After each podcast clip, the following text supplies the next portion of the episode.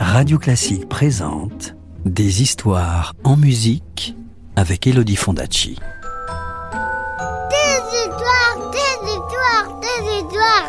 Est-ce que je peux avoir une histoire, s'il te plaît, de me raconter une histoire? Encore une histoire? Bon, d'accord. Tu te souviens que Siegfried était tombé amoureux d'Odette, la princesse cygne Elle lui avait révélé que seul l'amour éternel d'un homme pourrait la délivrer. Eh bien, voici ce qui arriva.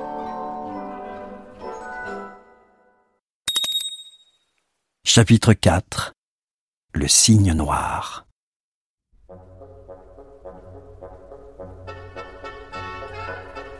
Von Rothbart, puisque c'était bien lui, regagna ses marécages et, arrivé devant son inquiétant château, s'engouffra par un carreau brisé et se posa sur le sol de pierre humide de son laboratoire. Une pièce encombrée de chaudrons, de flacons et de bocaux énigmatiques, où traînait même, sur une étagère, un crâne de dragon. Dans un éclair, le sorcier reprit forme humaine et fouilla d'un geste rageur dans sa bibliothèque jusqu'à trouver un vieux grimoire plein de poussière qu'il feuilleta du bout de ses longs doigts osseux.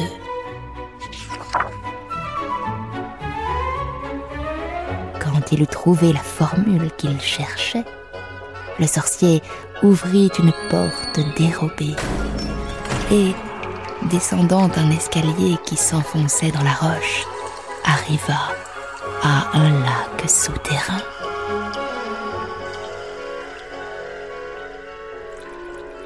Sur le lac, un cygne noir décrivait tristement des cercles dans la vase.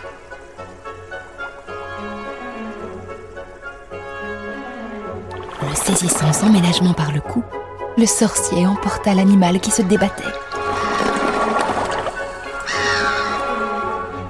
Il prononça une incantation et le cygne noir se tordit de douleur.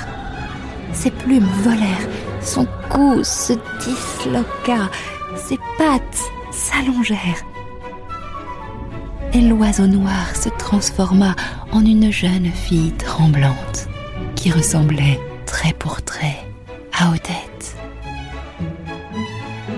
Elle avait le même cou gracieux, les mêmes épaules délicates et la même peau de lait que faisait ressortir sa robe de plumes sombres comme une nuit sans lune.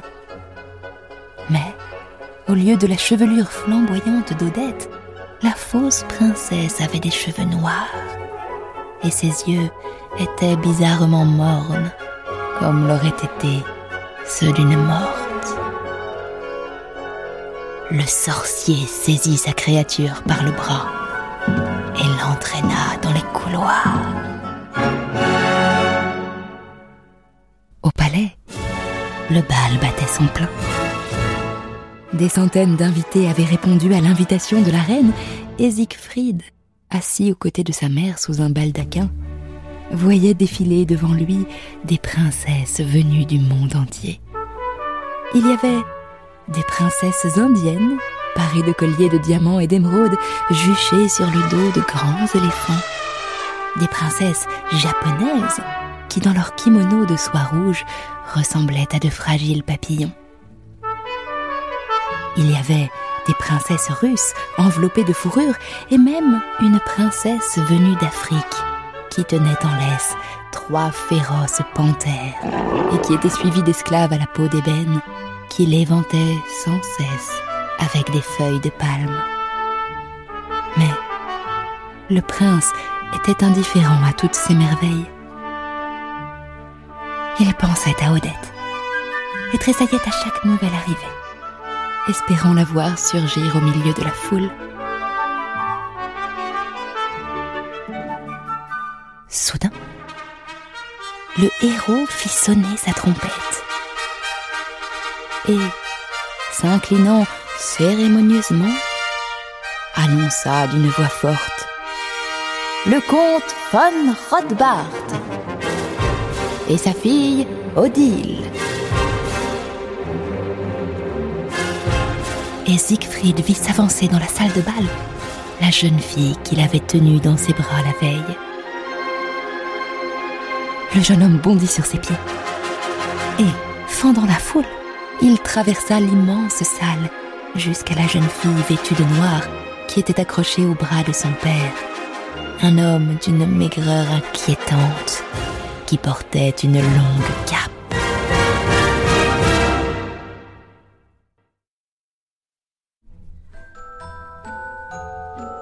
Tu veux connaître la suite de l'histoire? Je te la raconterai plus tard, c'est promis. À bientôt.